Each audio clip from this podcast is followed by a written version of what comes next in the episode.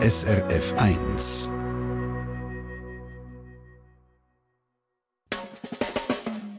Deine Mundart auf SRF 1.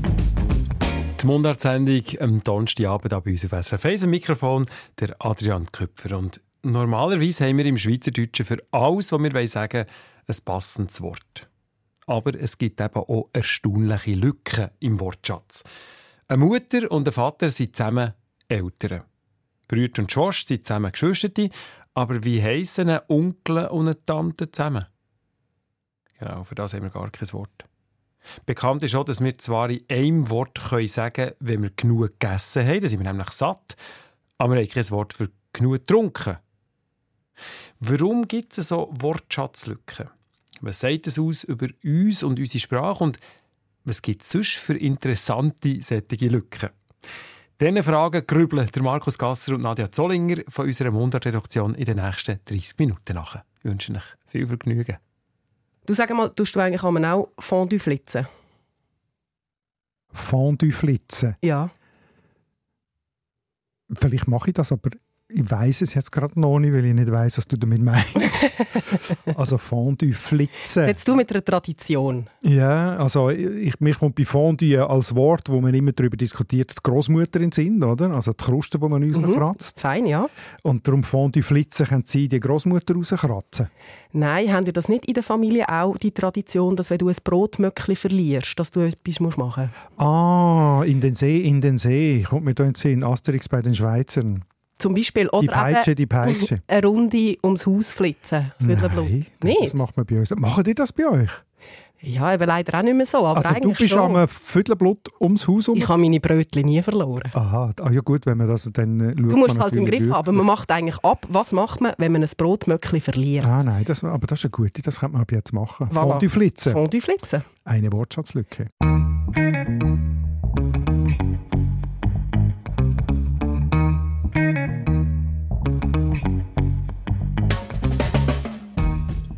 Aber ist ja schon gäbig, weil jetzt habe ich es so lang müssen umschreiben, wenn man ein Brotmöckchen verliert, dann gibt es doch die Tradition, dass man dann rund ums Haus... So, ein Wort sagt, habe ich es gefüllt. Haben wir schon mal eine erste Wortschatzlücke gefüllt? Es gibt auch bekanntere, zum Beispiel Ageotori. Ich weiß nicht, ob man es genau so ausspricht, es ist japanisch, aber es ist auf jeden Fall der Fakt, wenn du nach dem Coiffeur schlechter aussiehst als vor dem Coiffeur bekanntes Phänomen. Mhm, das kann mir nicht passieren mit meinen paar Hörchen auf dem Kopf.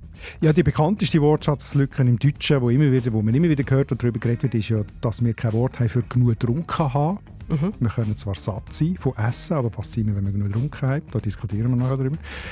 Und äh, eben, das sind jetzt schon zwei verschiedene Arten von Wortschatzlücken, die wir darüber geredet haben. Das eine ist jetzt, dass man nicht genug getrunken hat, ist eigentlich äh, eine systematische Wortschatzlücke, weil es gibt ein Wort für das eine, aber nicht für das andere. Das ist wie eine Leerstelle im System.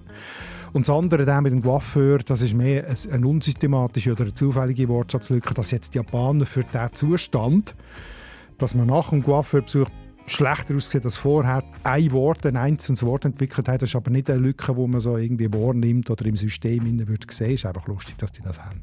Und weil es lustig ist, reden wir darüber. Wir wollen über die Wortschatzlücke diskutieren, und zwar woher dass sie kommen, wo sie angehen, warum es sie gibt und vielleicht tun wir ja auch die ein oder andere Lücke schliessen. Ja.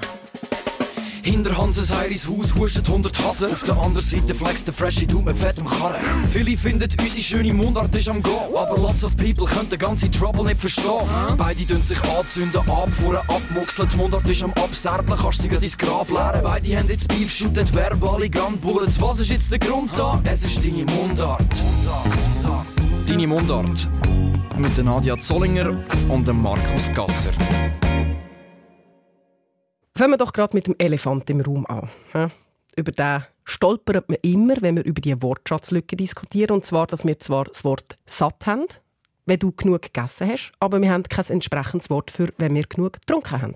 Dort müssen wir umschreiben. Wir sagen, ich habe genug oder ich habe keinen Durst mehr oder irgend so etwas. Aber von wegen satt finde ich einen schönen Einwand von der Rahel. Satt ist nicht Schweizerdeutsch, sondern ein Germanismus. Ich habe genug, ich bin voll oder vollgefressen. Das wären dann schweizerdeutsche Alternativen. Interessant, habe ich natürlich auch gelesen, den Kommentar, bin ich schauen im Idiotikon, das ist so die Referenz für solche Sachen, wie alt das Wörter sind und tatsächlich ist das dort drin mit ganz vielen Belegen aus der ganzen Deutschschweiz und zwar im Band 7, der ist schon 1912 rausgekommen. Okay, seitdem gibt es es in dem Fall. Also über 100 Jahre sicher schon und dort sind ja Belege bis weit ins 19. Jahrhundert drin, oder? Äh, aber interessant ist, dass die Wörterbuchschreiber dann schon geschrieben haben, es werde von vielen Leuten als unecht empfunden. Also ähnlich wie bei der Rahel Lütti heute noch. Äh, ein Wort, das zwar alt ist in der Mundart, aber gleich einem fremd dunkt und äh, genug haben wird als richtiger empfunden als Satz sein. Ist doch interessant, oder? Sehr. Aber es hat doch mal einen Wettbewerb gegeben, wo man hat versucht, die Wortschatzlücke im Deutschen zu schliessen. Genau. Und zwar vom Duden und einem bekannten Getränkehersteller, sage ich jetzt mal. Und dort hat es ganz viele Vorschläge gegeben. Gewonnen hat dann Tran Tran SIT. Also S-I-T-T. Genau, als Gegenbegriff zu satt. Eigentlich eine super Idee, oder? Es gibt dann so ein Wortschatzpaar, das zusammengehört. Ich bin satt und ich bin sitt. Aber das hat sich nicht durchgesetzt. Es hat auch ganz andere Vorschläge gegeben, zum Beispiel so lautmalerische Wörter wie, das muss ich lesen, Burps oder Plop. Das ist mehr so das, Völlegefühl, wenn man so zu viel Gocki getrunken hat, ist man Burps oder so. Aber hat sich auch nicht durchgesetzt. Wir haben auch sehr viele schöne Vorschläge bekommen von unserer Hörerschaft. Und zwar zum Beispiel Gluck oder Gluckig oder Blub. Die Vorschläge sind alle gut, oder? Ja. Hat sich gleich keiner durchgesetzt. Ja. Die Frage ist, warum? Schwierige Frage. Also, ist es so, dass es in anderen Sprachen gibt Wörter, im Schwedischen und anderen skandinavischen Sprachen gibt es das Wort «otörstig», also wörtlich «undurstig». Zu deiner Frage, warum das, das so ist. Also ich glaube, man kann das nicht, man sollte das nicht überbedeuten. Also nur weil wir kein eigenes Wort haben, kann man daraus nicht ableiten, dass das weniger wichtig ist bei uns als jetzt bei den... Wir trinken weniger. Ja, oder irgendwie die Sache genug getrunken haben, sei weniger wichtig als in Skandinavien, weil wir kein eigenes Wort haben. Ich glaube, das wäre überinterpretiert. Wir können es ja genau gleich sagen, ich habe genug, sie hat drei Silben, wie undurstig. Also es ist eigentlich gleich lang und so, das ist einfach eine leichte Umschreibung. Das hat auch die Esther gefunden. Sie hat gefunden, meiner Meinung nach ist die Suche überflüssig, weil man braucht den Begriff zu wenig. Erst wenn es Umschreiben zu häufig vorkommt, entstehen neue Begriffe. Darum denke ich auch, dass so künstlich kreierte Wörter keinen Bezug haben und darum wieder verschwinden. Das ist sehr gut gesagt, genau. Also man kann ja sagen, durstig, es, ist, es gibt einen Grund, warum es ein Wort für durstig gibt. Das ist ein starkes Bedürfnis, das man ja auch muss und will äußern, weil man das Bedürfnis hat, das soll gestillt werden. Umgekehrt, wenn man genug getrunken hat, ist es ja eher ein Zufriedenheitszustand oder ein, ein nicht so auffallender Zustand, wenn man keinen Durst hat. Und darum ist es vielleicht auch nicht gleich wichtig, ein eigenes Wort dafür. Verstand ich schon, aber es gibt ja auch satt. Und das wäre ja auch eigentlich das gute Bedürfnis, dort hast du nicht mehr Hunger. Ja, das stimmt vielleicht jetzt damit zu tun, dass man beim Essen stärker merkt, wenn man zu viel gehabt hat. Also, dass es, dass man Weil das Sättigungsgefühl später kommt, gell? Ja. Dann schaufelst du rein und merkst so, uh. Vielleicht und dann plötzlich fängt es so im Bauch an zu drucken und so und man merkt, oh shit, jetzt habe ich zu viel. Also es kann natürlich beim Trinken auch sein, wenn man jetzt gerade einen Liter aufs Moll hinter schlägt, dann hat man auch Bauchweh, dann, Du bist eher Burps. dann braucht man eigentlich auch so, dann ist man wirklich satt.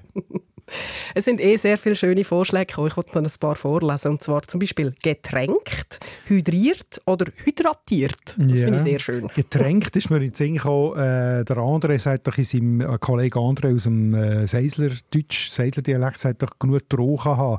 Vielleicht könnte man einfach sagen Trochen. Ich bin Trochen. Ist aber sehr nach bei trocken. Anstatt getränkt. Ja, ist aber nicht trocken, das ist Trochen oder Trauchen sogar. Trotzdem, ich habe das Missverständnis. Und hydriert ist auch nicht schlecht, weil das eigentlich, äh, es gibt ja dehydriert, oder? Mhm. Als Begriff, wenn man, wenn man zu wenig Flüssigkeit im Körper hat und das Gegenteil wäre dann, ich bin hydriert. gibt übrigens zudem auch noch ganz schöne, nämlich durstlos, Durst gelöscht, trinksatt, finde ich auch nicht schlecht, Mhm. entdurstet oder durstfrei. Ich bin entdurstet. Entdurstet, ja. Also du sagst, es ist jetzt eigentlich mehr oder weniger Zufall, dass wir jetzt da kein eigenes Wort haben. Ja, genau. Also es, der englische Ausdruck für das Phänomen Wortschatzlücke ist Accidental Gap. Also ein zufälliger Gap, eine zufällige Lücke. Und das bringt es eigentlich gut äh, zum Ausdruck. Das deutsche Sprachsystem würde eigentlich ein Wort an dieser Stelle erlauben. Oder? Sowohl lautlich wie auch von der Wortbildung her, von der Semantik her, könnte es hier ganz gut das Wort geben, aber aus mehr oder weniger zufälligen Gründen ist die bis jetzt nicht gefüllt worden. Das hat überhaupt kein System. Also, äh, ich habe ja vorhin schon mal ganz kurz angedeutet, dass können, so Lücken können systematisch oder unsystematisch sein. Jetzt das Sit, Satt ist es so eine Art systematische, eben weil es eine Art Wortpaar ist, wo nicht beide Teile vom Paar da sind. Also unpaired words ist da ein Fachbegriff, also nicht realisierte Wortpaar. Das ist eigentlich eine Art systematische Lücke. Systematische Lücke kann sein, wenn, wenn das Sprachsystem etwas gar nicht hergibt, also das Wort «nbks» oder so ist im Deutschen nicht möglich mhm. als normales Wort, weil das braucht irgendwo zwischen den Konsonanten ein Vokal, damit es ein sinnvolles Wort wäre. Das wäre auch eine systematische Wortlücke oder aus der lautlichen Sicht gesehen. Oder was auch noch äh, bekannt ist, eine systematische Lücke ist aus den Verwandtschaftsbezeichnungen. Also wir haben ein Wort für Vater und Mutter, das sind Eltern. Wir haben ein Wort für Sohn und Tochter, das sind Kinder. Oder Bruder, Schwester, sind Geschwisterte aber es gibt keinen geschlechterneutralen Begriff für Onkel und Tante. Also dort ist auch so ein System von Verwandtschaftsbezeichnungen, wo eine Stelle wie nicht besetzt ist. Das ist auch eine systematische Lücke. Kommt aber auch auf die Sprache drauf an. Da haben wir ja schon mal darüber diskutiert ja. in unserer Verwandtschaftsepisode. Und da gibt es durchaus Sprachen, die das besser ausdifferenzieren und, und vielleicht zum Teil auch so Gruppenbegriffe noch haben. Genau. Oder? Und dort sind wir darauf gekommen, dass es schon einen Grund haben in der Gesellschaft, nämlich dass Großfamilien und Familienbeziehungen eine größere Bedeutung haben als jetzt bei uns heute und es darum dafür keinen Ausdruck gibt. Ja. Das wäre jetzt eher ein Bedeutungsunterschied. Aber gibt es auch sprachliche Gründe für Wortschatzlücken? Ja, also wenn etwas ein Homonym wird, also ein gleich klingendes Wort. Also man kann zum Beispiel sagen, die Person, die kocht, ist der Kocher. Wäre eine logische Ableitung, oder? Aber der Kocher gibt es schon, der Wasserkocher und so. Ein Gerät, das Kocher heisst, also die Person ist halt der Koch und nicht der Kocher. Oder wenn es schon ein Synonym für etwas gibt, also man könnte sagen, stehlen, der, der stillt, ist der Stähler. Aber da gibt es jetzt schon ein Wort Dieb, also braucht das Wort Stähler nicht mehr. Also das sind so sprachliche Gründe, warum das gewisse Sachen ähm, nicht realisiert werden. Deine Mundart. Eine weitere Wortschatzlücke hat mir Marianne geschrieben. Und zwar findet sie, mir fehlt ein passender Ausdruck für die Geschmacksrichtung Umami. Vor vielen Jahren hat meine Tochter als kleines Mädchen auf meine Frage, was ich kochen soll, gesagt, etwas, wo in die Backe geht. Mach Hackbraten mit Soße und Kartoffelstock. Seither brauchen wir familienintern diesen Ausdruck. Also Sie sagen, heute gibt es etwas, was in die Backe geht, wenn Sie Umami essen meinen. Genau. Das ist nicht schlecht, oder? Weil Umami, das hat ja so etwas wo einem das Wasser im Mund zusammenlaufen und so, wo einem richtig lustig macht und, und wo man dann eben auch gern und viel isst davon, wo man so in Gitti rein kann essen, wie, ich, wie man bei uns aber gesagt hat. Und das geht dann in die Backen, von dem her stimmt das. Das stimmt. Ursprünglich ist es aber japanisch und heisst so etwas wie Schmackhaftigkeit, wohlschmeckend und würzig. Da hat jetzt Backen nicht unbedingt Nein, dabei. Jetzt nicht. Wir haben ja vier Geschmacksrichtungen gehabt, habe ich heute noch. Süß, salzig, sauer und bitter. Mit denen bin ich recht gut bedient. Gewesen. Warum braucht es jetzt noch Umami?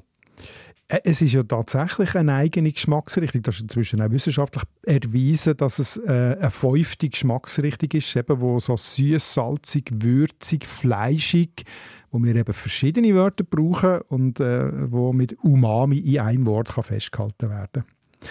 Also vielleicht schnell zum Background von dem Umami. Das ist äh, ein Geschmack, der vor allem von bestimmten Aminosäuren ausgelöst wird. Die sind häufig in Essen drin, wo viel Protein hat, also eben Käse, Fleisch, Fisch, gewisse Gemüse, Tomaten, Sellerie, auch in der Sojasauce ist das drin. Und das löst dann eben das Umami-Gefühl aus. Und das ist eine Geschmacksqualität, die uns auch signalisiert, welches Essen das viel Protein hat, viel Eiweiß hat. Und das ist eigentlich wichtig für eine ausgewogene Ernährung, bevor man das Ganze irgendwie äh, chemisch errechnet hat, oder? Zum, zum irgendwie die Lust auf das wecken, weil der Körper das braucht. Also eigentlich ist es eine, eine wichtige Geschmacksrichtung, wo wir einfach bis jetzt nicht also nicht nur mir, auch in Japan ist das Wort nicht uralt. Das ist 1909 von einem japanischen Chemiker vorgeschlagen worden als Begriff, als fünfte Geschmacksrichtung und hat sich seither jetzt eben auch bei uns durchgesetzt. Es hat mir trotzdem nicht gefällt. Ich habe das Gefühl, ich habe genug Adjektiv zur Verfügung, um das Esserlebnis zu beschreiben. Es gibt ja auch noch würzig, es gibt scharf, es gibt küstig, es gibt fein, es gibt weniger fein. Also weißt, ja, es ist jetzt nicht gut, so, das sind jetzt verschiedene, verschiedene Kategorien. Oder? Fein oder grusig, das ist eine subjektive, ob, ja. ob man es gut oder schlecht ja. findet, aber da geht es ja um Geschmacks... Der halt küstig, um objektive Geschmackswahrnehmungen. Äh, Wir haben in der Mundart übrigens ein Wort, ich glaube, das glaube vorher auch schon gesagt, wo, wo wo ich finde, wo sehr nah an Umami kommt, Küstig. Etwas hat Kust. Das habe ich sehr gerne. Das kommt von Gusto, oder? von Geschmack. Und äh, Umami heisst ja auch Geschmack.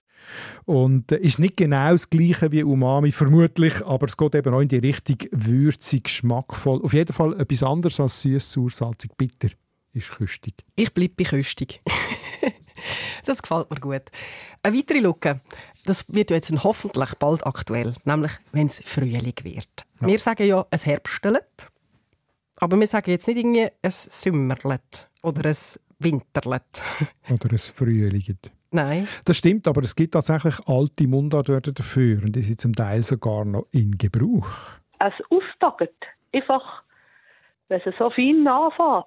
So ein bisschen, so ein bisschen Wasser vom, vom Dach tropfen und so ein bisschen Vogel pfeifen und ziehst auf dem Platz und, und der festgefahrene Schnee so ein bisschen überkommt. Das ist das Gefühl, es austaget. Und wenn es dann anfängt, noch ein bisschen mehr grünen, dann austaget es dann noch ein bisschen mehr. Das ist Marianne auf die Frage vom Adi Küpfer, ja, was wir dann eben sagen, wenn es Frühling wird. Mhm. Das ist doch super. Ja, ist Haben wir ja das Wort. Ja, das ist wirklich ein, äh, ein altes Wort. Haustag oder Austag oder verschliffen dann Austig, Austig, das ist ein Wort für Frühling. Das ist eigentlich in der, der ganzen Deutschschweiz früher verbreitet als Wort. Man hat versucht, das zu erklären, woher das Wort kommt. Es stehe für die Zeit, wo man wieder raus aufs Feld kann. Darum Austag, entweder aufs Feld arbeiten oder das Fee wieder rauslassen. Andere haben gesagt, es kommt von Hausen, weil es die Variante Haustag gibt. Hausen im Sinn von sparen, weil man im Frühling, bevor endlich neue Gemüse und Früchte kommen, noch die letzten alten hat und die man mit denen muss sehr sparsam umgehen. Das ist ein Erklärungsversuch gewesen. Aber wahrscheinlich ist eine andere Erklärung, weil Haustag oder Austag hat auch noch die Bedeutung, dass es der letzte entscheidende Tag vor Gericht ist, also so eine Art der Schlusstag.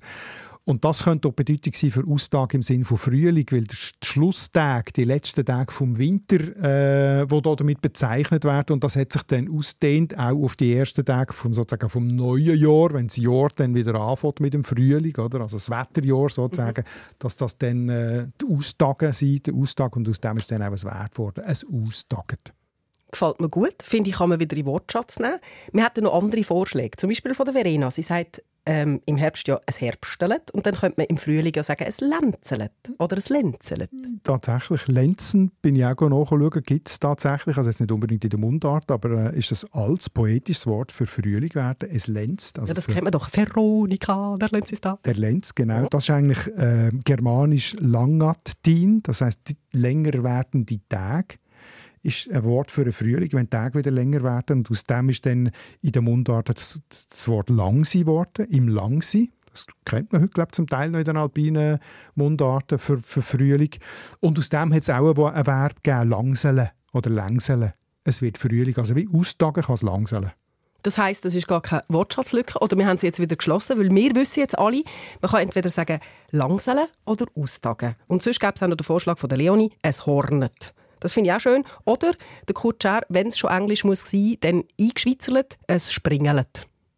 Von Spring. Die Mundart. So viel zu den vermeintlichen Wortschatzlücken und der tatsächlichen. Tatsächlich, genau. Wir haben ja noch andere Beispiele angetönt am Anfang. Wörter, die so einen umfassenden Zustand oder eben so eine komplexe Situation beschreiben, wie jetzt mein Fondue flitzen, wenn du da dein Brötchen verlierst und dann musst du eine Runde trüllen. Der Fondue Flitzer. Ja, genau. Aber das gibt es ja zum Teil in bestimmten Sprachen einen Begriff eben für das und in anderen nicht. Jetzt den Fondue Flitzer habe ich erfunden. Genau. Aber also, andere gibt es ja wirklich. Genau, das sind eben die äh, sogenannten unsystematischen Wortschatzlücken, also Lücken, die man nicht unbedingt als solche erwartet oder wahrnimmt in einer Sprache, wo es aber halt in einer anderen Sprache jetzt wirklich einen Sammelbegriff für etwas gibt. Wir haben das auch schon angesprochen, das ist sehr bekannt, zum Beispiel Jakamos. Mhm. Das ist ja so der der Mondschein, der sich spiegelt im Meer oder auf einer Wasseroberfläche. Im Türkischen. Genau, im ja, Türkischen. Haben wir, glaube ich, auch schon mal, weiß gar nicht mehr. Doch, doch, in der Philosophiefolge haben, Philosophie haben wir das diskutiert, ja. ja. Für das haben wir ja keinen Begriff, genau für das, oder? Und wir sagen wir, dann einfach, es glitzert. Es glitzert, der Mond spiegelt oder so. Vielleicht Mondspiegelung, könnte man sagen. Ja. Ich habe kürzlich den neuen Film von Wim Wenders geschaut im Kino, Perfect Days. Ein schöner, langsamer Film. Er spielt in Japan, Tokio. Das ist äh, ein Putzmann, der öffentliche Toiletten in Tokio putzt. Und äh, der macht in der Mittagspause im Park immer Fotos von den Bäumen, wenn er so gegen den Himmel schaut und durch die Blätter das Sonnenlicht sieht, das sich bewegt. Und genau für das, für diesen Zustand gibt es im Japanischen auch ein Wort, Komorebi. Das heißt Sonnenlicht, das durch die Blätter von Bäumen fällt und die Bewegung, die das macht. Und ist genau auch so ein Wort, oder? Was im Japanischen einen Begriff gibt für eine ganze Situation, wo wir kein Wort haben dafür. Das heißt, die Japaner und die Türken sind romantischer wie wir, wenn die jetzt so einen bestimmten Begriff haben für so Situationen. Das ist dann eben wieder deutlich. Ich würde es nicht sagen. Also wir haben ja auch eigene Wörter, die es in anderen Sprachen nicht gibt. Wir können zum Beispiel sagen Weltschmerz. Können die das nicht, die anderen? Ja, im Englischen ist sogar, sogar Weltschmerz als Wort, das deutsche Wort übernommen. Also das ist wie Kindergarten?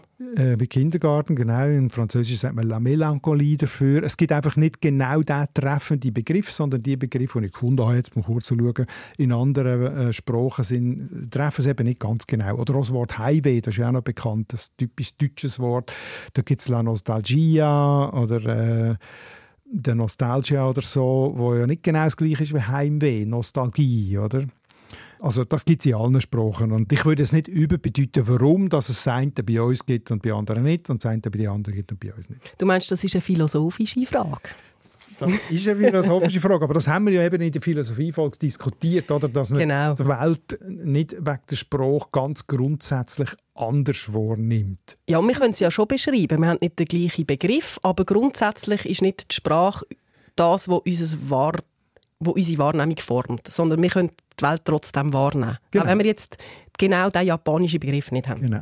Und es ist auch einfach lustig. Und wir haben ganz viele tolle Beispiele geschickt bekommen. Zum Beispiel vom Tisu. Er hat geschrieben, Ölfrit hätte schon viel gebraucht. Das hat es nicht mit Pommes zu tun? Nein, das ist die Angst, wenn du an einem fremden Ort bist und nicht weißt, wo es ein Bier gibt. Die Angst davor, dass du nachher auf dem Trockenen sitzt. Ja, ein wichtiges Wort, oder? Sehr. Ja, sehr wichtig. Äh, ist Dänisch Öl im Dänisch ist nicht Öl, sondern Bier. Bier Und Fried ist das gleiche wie Englisch Fright, ist die Angst, also eigentlich Bierangst. Was ja eigentlich falsch ist, weil es ist nicht äh, Bierphobie sozusagen, um es mit einem Fachbegriff zu sagen, sondern das, das Gegenteil. Ja, man hat Angst davor, dass man eben kein Bier bekommt. Mir fällt immer, wenn es um Wortschatzlücke geht, das Wort lumpzig ein. Das ist was? Das ist ein Wort, das der Autor Beat Glor in einem Buch einmal vorgeschlagen hat als neues Wort. Und zwar ist das der Betrag, wo einen angeschriebenen Preis im Laden von einem eigentlich sinnvollen Preis unterscheidet. Kannst du dir das vorstellen? Ja, ja, das ist immer so das 9,95. Gell? Genau. kostet keine 10 Franken, es ist günstiger. Genau, und die 5 Rappen, das mhm. wäre eben der Lumpzig. Ist doch grossartig, das ist wirklich ein Wortschatzlücke, da haben wir kein Wort dafür. Und Lumpzig ist eigentlich ein Ortsname in Deutschland. Er hat alles so neue Wörter erfunden äh, mit Ortsnamen. Und das tönt aber auch genau nach dem, was ist, so ein lumpiges Hurenbeträgli von 5 Rappen, wo nur angeschrieben wird, damit es nicht nach 10 aussieht, sondern nur nach 9. Oder? Das finde ich einen guten Begriff. Und er hat extra einen deutschen Ortsnamen genommen, weil er das Gefühl hat, die Deutschen sind so knauserig, oder was? Das glaube ich nicht. Er hat äh, zum Beispiel einen anderen Vorschlag gesehen, ob bist Brienz und Basel, wenn du richtig futsch bist, wenn du richtig am, äh, erschöpft bist, bist Brienz und Basel. Gut, wieso auch nicht? Schweizer Namen. Äh, Schweizer wieso Wort. auch nicht? der Jakob hat uns noch geschrieben, dass ihm ein Wort fehlt für das Gefühl, dass man jemanden schon ewig kennt, obwohl dass man sich zum ersten Mal trifft. Und dann noch ein Beispiel, ein bekannter Radiomoderator.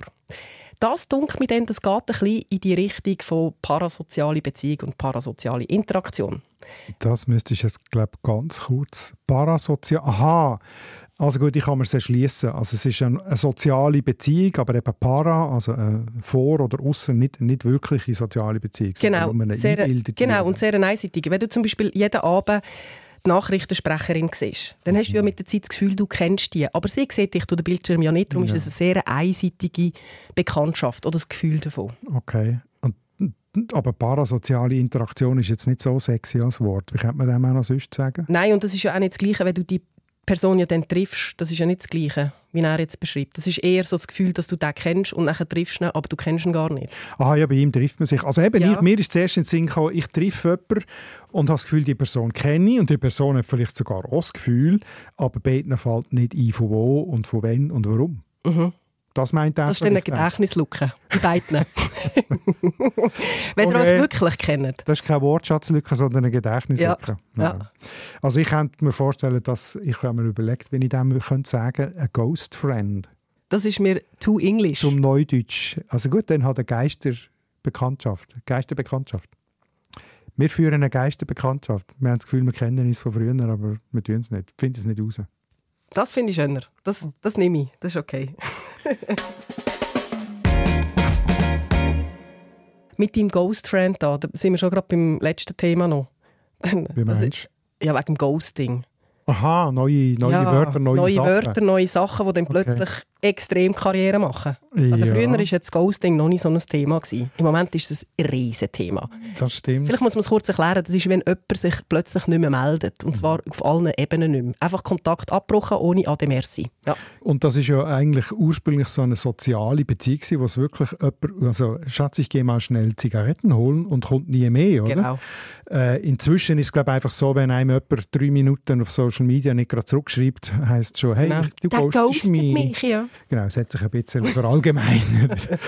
Aber das ist jetzt spannend aus der Perspektive Wortschatzlücken, oder? Dass die Sache hat es ja auf eine Art schon immer gegeben. Gut, das mit Social Media nicht, aber dass man sich nicht meldet und die Erwartung vom anderen nicht erfüllt, dass man sich sollte melden und so weiter, hat es ja schon immer gegeben. Aber irgendwie ist es nicht so ein soziales Thema gewesen. Und heute gibt es ein Wort und wie du sagst, das wird dann gerade äh, eine riesen Karriere und ist gerade ein riesen Ding im, in der Diskussion und im sozialen Leben, oder? Ja, es gibt ja noch so andere Phänomene, wie jetzt zum Beispiel ADHS oder Burnout. Die Begriffe haben auch recht Karriere gemacht. Ich würde jetzt auch sagen, das hat es schon immer gegeben. Ja, ich kann mich erinnern, oder? in meiner Kindheit, in den 70er Jahren, hat es diesen Begriff natürlich nicht gegeben, aber die Sache schon.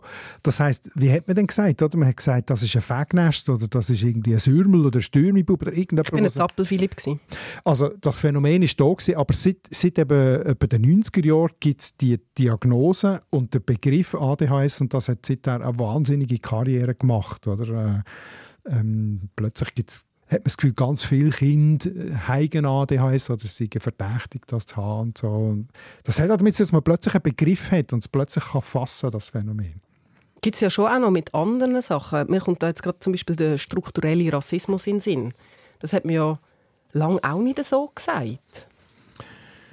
Ja, also für mich ist der Begriff auch neu gewesen. Also struktureller also Rassismus schon, oder? Klar. Und strukturelle, das ist sich jetzt überhaupt erst am durchsetzen, dass es, äh, auch wenn man nicht offen rassistische Wörter braucht oder sich verhaltet, dass die Struktur so angelegt ist. Also Beispiel haben wir glaube ich auch schon irgendwie davon gehabt, oder Leute aus dem Balkan mit einem Namen, wo eindeutig vom Balkan kommt, äh, auf dem Arbeitsmarkt weniger Chancen haben als solche mit traditionellen deutschen oder Schweizer Namen. Das ist durch Studien belegt, dass das so ist. Ja, und zum oder? Teil ja auch unbewusst. Das ist ja nicht absichtlich. Genau, einfach, ja, genau. ja. und das wäre struktureller Rassismus, oder? Das heißt, es gibt Diskriminierung, wo wir es gar nicht erwarten und das, das Wort struktureller Rassismus, was es vorher nicht gegeben hat, macht die Sache überhaupt erst sichtbar, oder?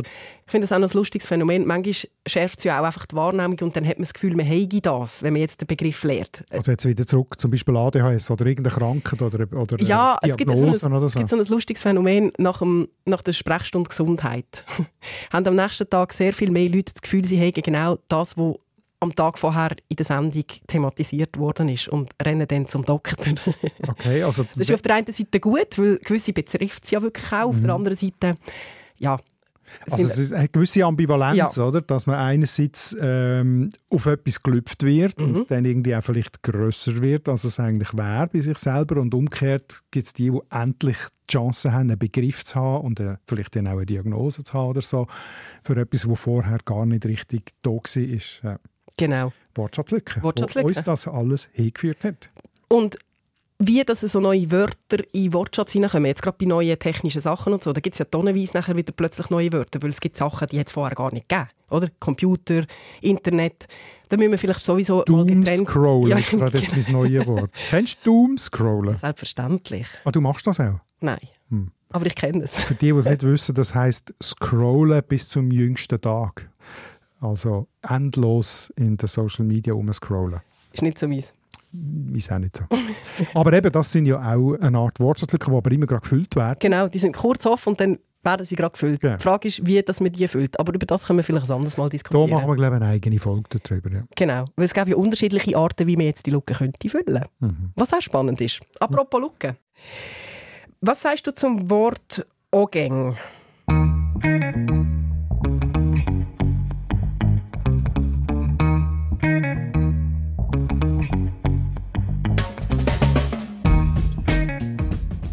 Als erstes sage ich, ich würde es ein bisschen anders aussprechen. Ich würde «Angäng» sagen. Ja gut, das ist möglich. Aber du weißt, was ich meine, oder? Ja, klar, ist der Übergang zu unserem nächsten Thema. Appenzell. Dialektrotis Appenzell und Toggenburg. Wir nehmen dort so den, den Raum jetzt, uns jetzt vor. Das ist doch schön. Wir leben in einem Land, wo wir zwischen den einzelnen Kantonen sogar Wortschatzlücken haben. Also «Angäng» äh, heisst ja irgendwie, etwas läuft nicht gut, es ist ungängig. Also wenn es Schnee auf der Straße hat und man Velo fährt oder so, dann ist es «Angäng». Und da Ja. habe ich tatsächlich jetzt gerade nicht spontan ein gleich gutes Wort dafür. Das ist dann eben nicht gleichzeitig. Das ist nicht geleitet, Nein. das ist ungleitig. Nein. Oder. Spini gäbe es ja auch noch. Spini, ja, das habe ich so auch noch nie gehört. Also wenn man die Geliebte geht besuchen, wenn man auf Brautsch, also ich, ich glaube, das entspricht dem, wo man in meinem Dialekt das Kelt geht oder das Kilt geht sagt, der Kiltgang, das altes Wort. Aber gibt es denn den Kilterer? Der Kilter, ja, ja, klar. Ah, wirklich? Das ja, gibt es auch? Ja gut, Mhm. dann hast du ein Wort für das. Ich Ja. habe das eben nicht so. Also, gell, hast, das ist eine Wortschatzlücke, die sich auftut. Das sagt ja heute niemand mehr. Wieso nicht? Das Kilt geht, oder der Kilter, der Kiltgänger. Ja. Ja, äh, weil das eben so eins von diesen Wörtern ist. Weil die am Swipen sind, meinst du? das sind am Swipen, genau. Ich freue mich auf jeden Fall auf die Episode, weil das ist für mich auch ein Dialekt, wo ich noch nicht so vertraut bin. Darum kannst du mir sicher noch sehr viel beibringen. Und uns interessiert natürlich immer die gleiche Frage. Wenn du aus dem Appenzell kommst, dann sag uns, was dein Dialekt ausmacht, was du vielleicht auch noch für schöne Wörter im Angebot hast, die wir jetzt noch nicht kennen. Und falls du nicht von dort kommst, dann würde mich interessieren, wie du jemanden aus dieser Region erkennst. Schreib es uns auf mundart.srf.ch und dann wird das eine sehr feine Sache. Vielleicht noch schnell zur Präzisierung. Appenzell, Innerrhoden und Ausserrhoden und eben auch, wir nehmen dort noch das Dockenburg dazu, weil das sprachlich sehr nah ist. die sind auch willkommen. Oder willkommen. Und bis dann würde ich sagen, ciao zusammen.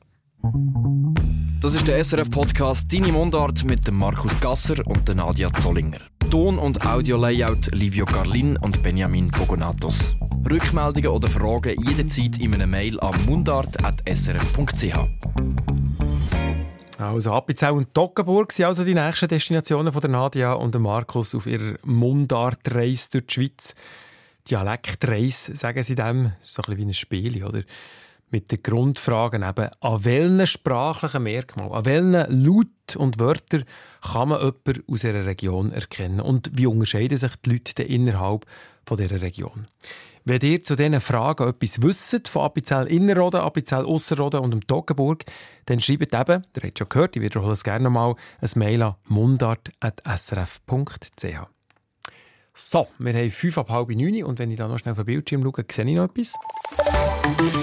Es ist eine Verkehrsinfo von 20.35 Uhr. Entwarnung in Graubünden auf der A13 San Bernardino Chur zwischen Rovla und Ander besteht keine Gefahr mehr durch einen Hund auf der Fahrbahn.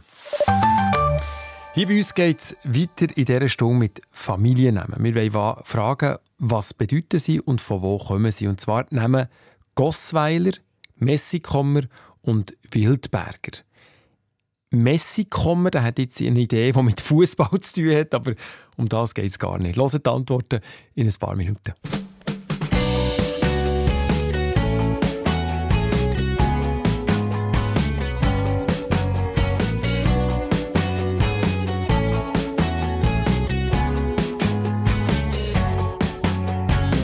Alles soll bleiben wie es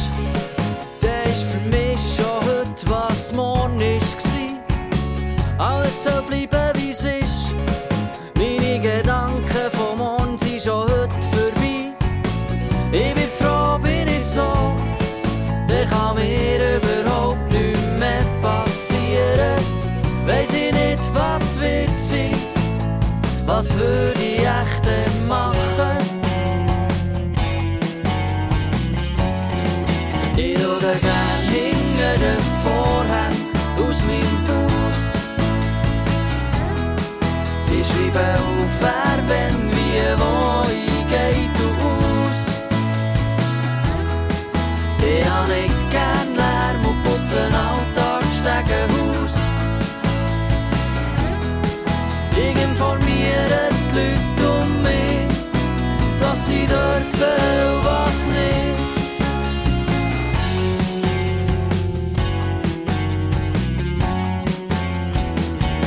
alles soll bleiben, wie es ist. Sonst kann mir vielleicht etwas Schlimmes passieren. Alles soll bleiben, wie es ist. Wenn die Sonne untergeht, will ich nicht mehr von dir hören. Ich kann dich nicht verstehen, wenn du ohne Plan in die Stadt gehst. Das kann man nicht gelten, so. Wo werden wir so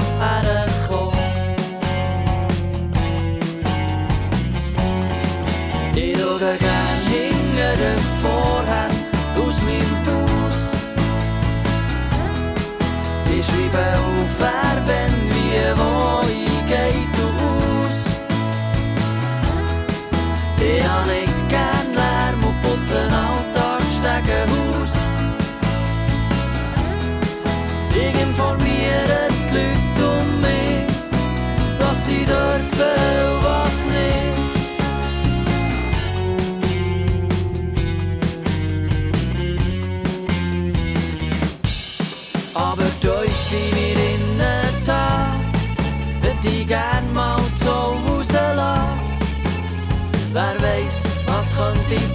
passieren, was ich dabei könnte verlieren. Drum geh ich lieber allen auf den Sack, an meine Ruhe von dem Lumpenpack.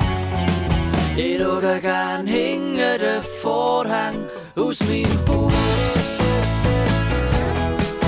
Ich schreibe auf, wer, wenn,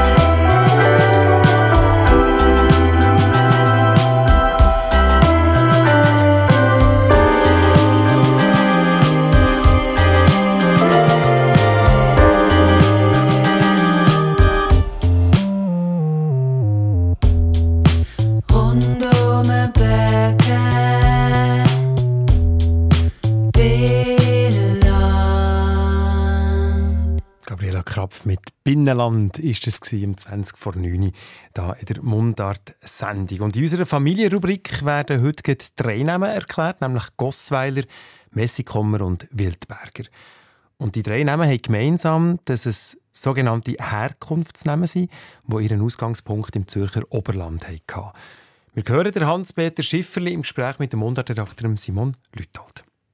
Hans-Peter, du hast unter den Namenanfragen drei entdeckt, die Familiennamen betreffen, die ihren Ursprung im Zürich-Oberland haben. Jetzt hast du dich entschieden, okay, die nehmen wir gerade in einem Aufwisch zusammen. Gossweiler, Messikommer und Wildberger. Jawohl, ich fange gerade an mit dem Familiennamen Gossweiler. Nachdem haben die Hörerinnen Rita Gossweiler von Zog und Ursula Gossweiler von Brienz gefragt. Sagt man eigentlich in der Mundart Gossweiler oder doch eher Gossweiler? In der traditionellen Mundart von der Bürgerort von der Gossweiler wird der Name sogar als Gossweiler ausgesprochen, noch mit einem langen O im ersten Glied wie bei Gossau. Aber wie bei vielen Familiennamen hat sich die Schriftform Gossweiler mehr und mehr auch in der Alltagssprache durchgesetzt. Und der Name Gossweiler stammt also aus dem Zürich Oberland. Genau. Er geht auf den Gehöftnamen Gosswil oder eben Gosswil, das Turbental im Töstal zurück. Gosswiler war am Anfang ein Herkunftsname für jemanden, der von dem Gosswil gekommen ist. Der erste Beleg für den Familiennamen stammt aus dem Jahr 1451, wo ein Ulrich Gosswiler von Turbental das Stadtzürcher Bürgerrecht erworben hat. Die Familie hat es dann im 17. und 18. Jahrhundert Zürich zu etwas gebracht, im Seidenhandel und auch als Ratsgeschlecht. Der Familienname Gossweiler ist auch in den Zürcher Gemeinden Dübendorf, Lindau, Regisdorf und Wiesendangen seit Jahrhunderten als Bürgergeschlecht daheim. Es gibt heute etwa 500 Personen in der Schweiz, die so heißen. Gut, dann machen wir doch gerade weiter mit Messikommer. Da ist die Frage von unserem Hörer Werner Messikommer gekommen, der gerne mehr über seinen Familiennamen wissen will. Ja, Messikommer ist ein altes Bürgergeschlecht in der Zürcher Gemeinde Seegräben, Uster und Pfäffiken. Der Name ist also bis heute in der Gegend daheim, wo er auch entstanden ist. Auch Messikommer ist ein sogenannter Herkunftsname. Das heißt, es gibt im Zürich Oberland einen Ort, wo Messikon oder so ähnlich heißt. Ja, der Ort heißt genau Messikon mit einem S geschrieben in der Mundart ausgesprochen als Messike. So heißt das kleine Dorf, das zum Teil zu Ilnau und zum Teil zu Feeraltdorf gehört. Messike ist schon ums Jahr 750 beleidigt und zwar in der Form Magisin Chofa, was so viel heißt als bei den Höfen des Megiso. Der Familienname Messikommer wird in der Mundart vom Zürich Oberland Witz erwarten als Messikommer ausgesprochen. Und der Name bezeichnet in seinem Ursprung jemanden, der von dem Messiken an einen anderen Ort in der Nachbarschaft hergezogen ist. Der Familienname ist dann auch in dem Gebiet, wo heute noch die meisten Messikommer leben, zwischen Winterthur und dem Zürich Oberland seit dem frühen 14. Jahrhundert beleidigt Viele Messikommer haben es zu einiger Berühmtheit gebracht. Zum Beispiel der Jakob Messikommer von Wetzigen, wo im 19. Jahrhundert ein weitum bekannter Lokalhistoriker, Schriftsteller und Pfahlbauforscher war. Und jetzt also noch zu Wildberger. Die Hörerin Marianne Schönholzer von Riechen hat gern gewusst, woher der Name Wildberger kommt. Wie man denken kann, ist der Ursprung der Wildberger der Ort Wildberg im Tösbergland. Wenigstens gehe ich davon aus. Beweisen lässt sich die Herkunft nämlich nicht. Also das heißt, es kämen vielleicht auch noch andere Orte mit dem Namen Wildberg als ursprünglicher Herkunftsort in Frage? Ich glaube es eigentlich nicht. Ausschliessen kann ich es aber auch nicht. Der Siedlungsname Wildberg gibt es in der deutschen Schweiz noch zweimal, beide Mal als Hofname, der eine im Toggenburg, der andere im Luzernischen. Und der Name Wildberg kommt sicher verschiedentlich auch im süddeutschen Raum vor. Weiß man wenigstens, wo Wildberger in der Deutschschweiz erstmal erwähnt wird? Ja, das weiß man. Wildberger ist seit den ältesten Zeiten ein Bürgergeschlecht im Klettgaustädtli Neunkirch oder Neukirch, wie man in der Mundart sagt. Dank dem Verfasser von der Stadtgeschichte von dem Neunkirch, Wilhelm Wildberger, weiss man ziemlich viel über die Geschichte der Neukirchler Wildberger. Sie sind dort schon seit dem 14. Jahrhundert bezeugt. Zum Beispiel schreibt der Wilhelm Wildberger, dass in der Reformationszeit ein Teil der Neukirchler Wildberger in die katholische Nachbarschaft abgewandert zeigen. Trotzdem ist Neukirch der einzige alte Bürgerort der Wildberger in der Schweiz geblieben. Heute leben etwa 200 Personen in der Schweiz, die Wildberger heissen, vorwiegend immer noch im Klettgau und seiner Umgebung. Das ist im 15. Jahrhundert dann noch ein Junkergeschlecht von Wielberg bezeugt. Das hat seinen Ursprung wahrscheinlich auch im Töstaler Wildberg. Das Geschlecht ist aber schon im Spätmittelalter wieder ausgestorben. Das war der Hans-Peter Schäferli im Gespräch mit dem Simon Lütold zu den Familiennamen Gossweiler, Messikommer und Wildberger. Das war schon wieder von der heutigen Mundartsendung auf SRF 1. Redaktion hatte Markus Gasser, Nadja Zollinger und Simon Lütold. Und nach den Neun geht es dann weiter mit dem Ralf Wicki. Und dort kommt jetzt das Thema Herzblut zum Zug. Leidenschaft. Bei was habt ihr Herzblut? Bei was habt ihr Leidenschaft? Oder auch früher mal gehabt? Wenn ihr eine Idee habt und euch etwas in Sinn kommt, dann schreibt doch schnell Ralf via srf1.ch und den Kontakt ins Studio anklicken. Wir haben vorhin von drei Familien aus dem Zürich Oberland gehört und wir bleiben gerade im Kanton Zürich, weil nächsten Donnerstag hier in der Mundart-Sendung stellt der Mundart-Redakteur André Perler das neue Zürcher Siedlungsnamenbuch vor. Woher kommen und was bedeutet eigentlich Namen wie Winterthur, Uster, Kloten oder auch natürlich Zürich? Warum sagen wir zum Beispiel Zürcher und Zürcherinnen und nicht Züricher oder sogar Zürier oder Zürierinnen? Ein tiefer Blick in die Sprachvergangenheit von Zürcher Ortsnamen heute in der Woche, Donnerstagabend, nach der Nacht, hier bei uns auf dem Eis. Ich gehe nicht gern zum Coiffeur, er ist nicht schuld und kann nichts dafür. Mein Traum wäre eine Frisur zu haben, wo gäng so bleibt, dass ich nicht müsste gehen.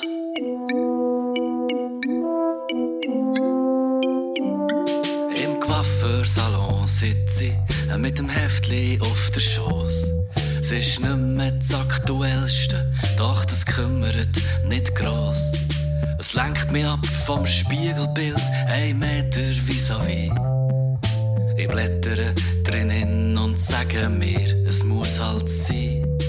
Am Anfang kommt der Wäschvorgang in altbewährtem Stil. Der Kopf rückwärts ins Becken drückt, so bleibt er zumindest stabil. Als nächstes wird ich verkleidet, wie er Fasnacht sieht es aus. Ein glänziges Gewand im Coiffeurstuhl, mein Kopf schaut oben draus. Ich geh nicht gern zum Coiffeur, er ist nicht schuld und kann nichts dafür. Mein Traum wäre eine Frisur zu haben, wo gäng so bleibt, dass ich nicht müsste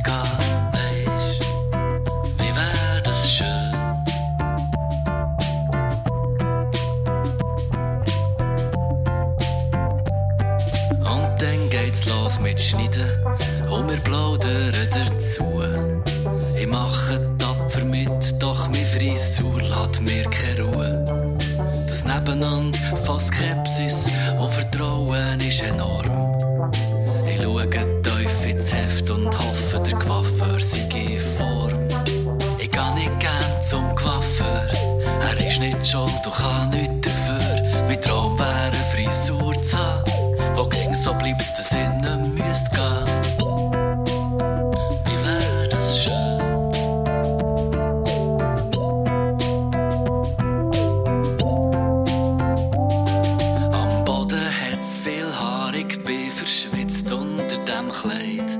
Nach Föhn und Schell ist klar, dass in die letzte Phase geht. Bei Spiegelrunde sag ich gäng, es ist recht, doch denk ich dran, dass ich daheim als erstes unter eine Wasserhahn gehe.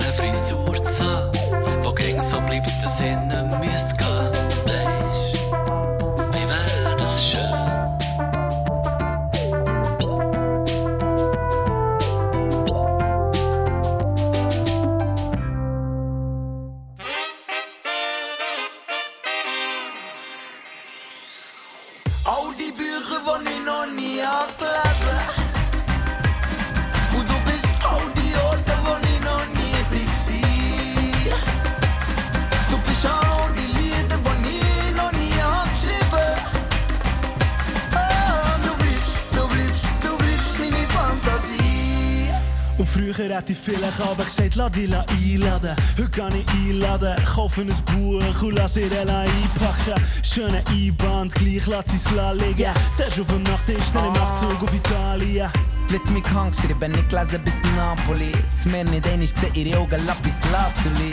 Und sie sie auf und ich bade den doch in das Mäli. Ja, Jasmin und Aladdin. Tauchen nicht auf, drei der Welt der Rücken zu. Die Bücher, die bleiben in der Bibel rein. Und auch sie drehen mir den Rücken zu. Doch ich muss die Geschichten nicht lesen, ich schreibe sie. Und du bist... All die Bücher, die ich noch nie hab gelesen. Und du bist all die Orte, wo ich noch nie war. Du bist all die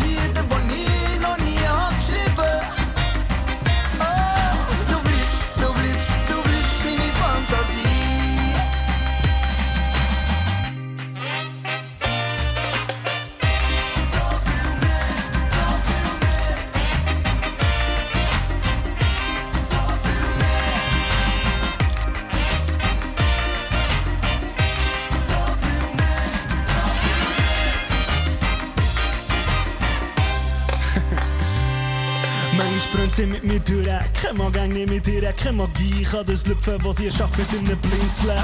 Blaue Tinte an den Wimpern, unter innen Lieder, Lieder, die ich nicht muss schreiben Und ich lese es aus ihr und drum muss ich nicht raus. Es gibt viele Orte, wo scheint's noch schön sind, aber ich bin noch nie dort gewesen. Und ganz im Mensch, wieso sollte ich keine Zeit für Söttiges, weil ich weiss. Ich sie für immer, weil ich habe sie ausgelesen. Doch nie auflesen, weil wir liegen Seite an Seite, kein Buchzeichen hat Platz zwischen uns. All die Bücher, die ich noch nie hab gelesen.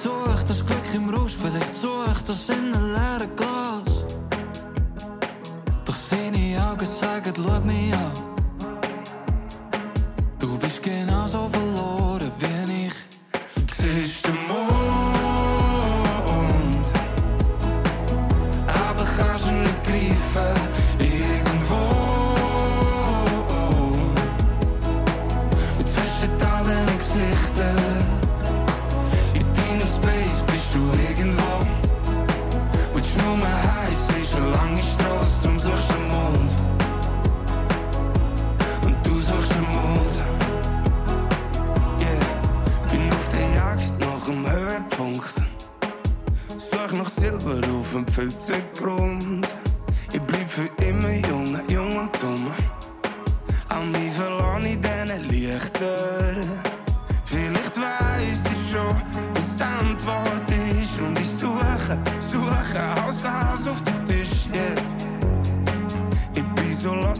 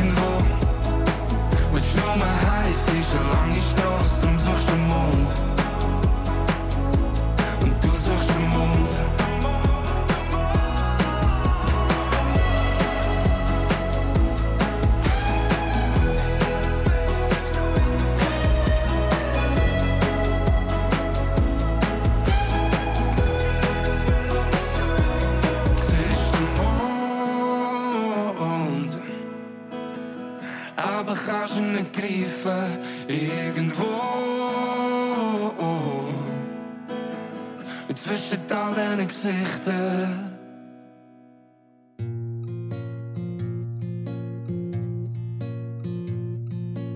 Haar wächst über die Ohren, sein Kutte ist ihm zu lang.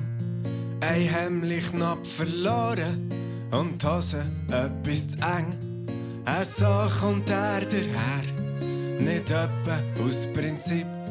Er macht nicht aus Prinzip, er ist ein unbefangener Typ. Er dreht auch gern im Knopfloch einen blütenroten Mond. Er ist ein Gott.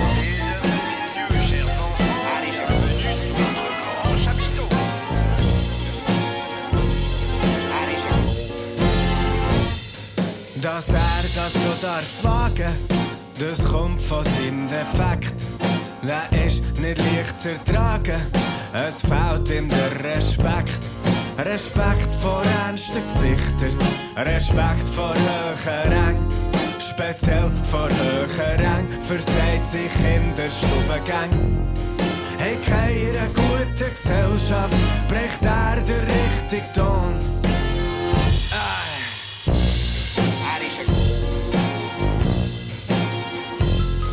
Er sitzt gern in den Beizen, hat gern viel Publikum.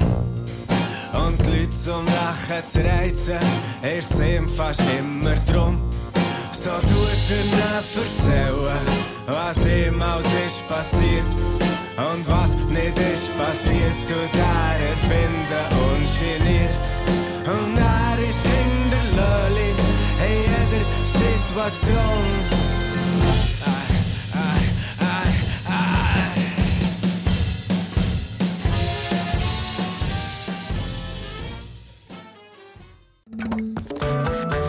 Eine Sendung von SRF1. Mehr Informationen und Podcasts auf srf1.ch.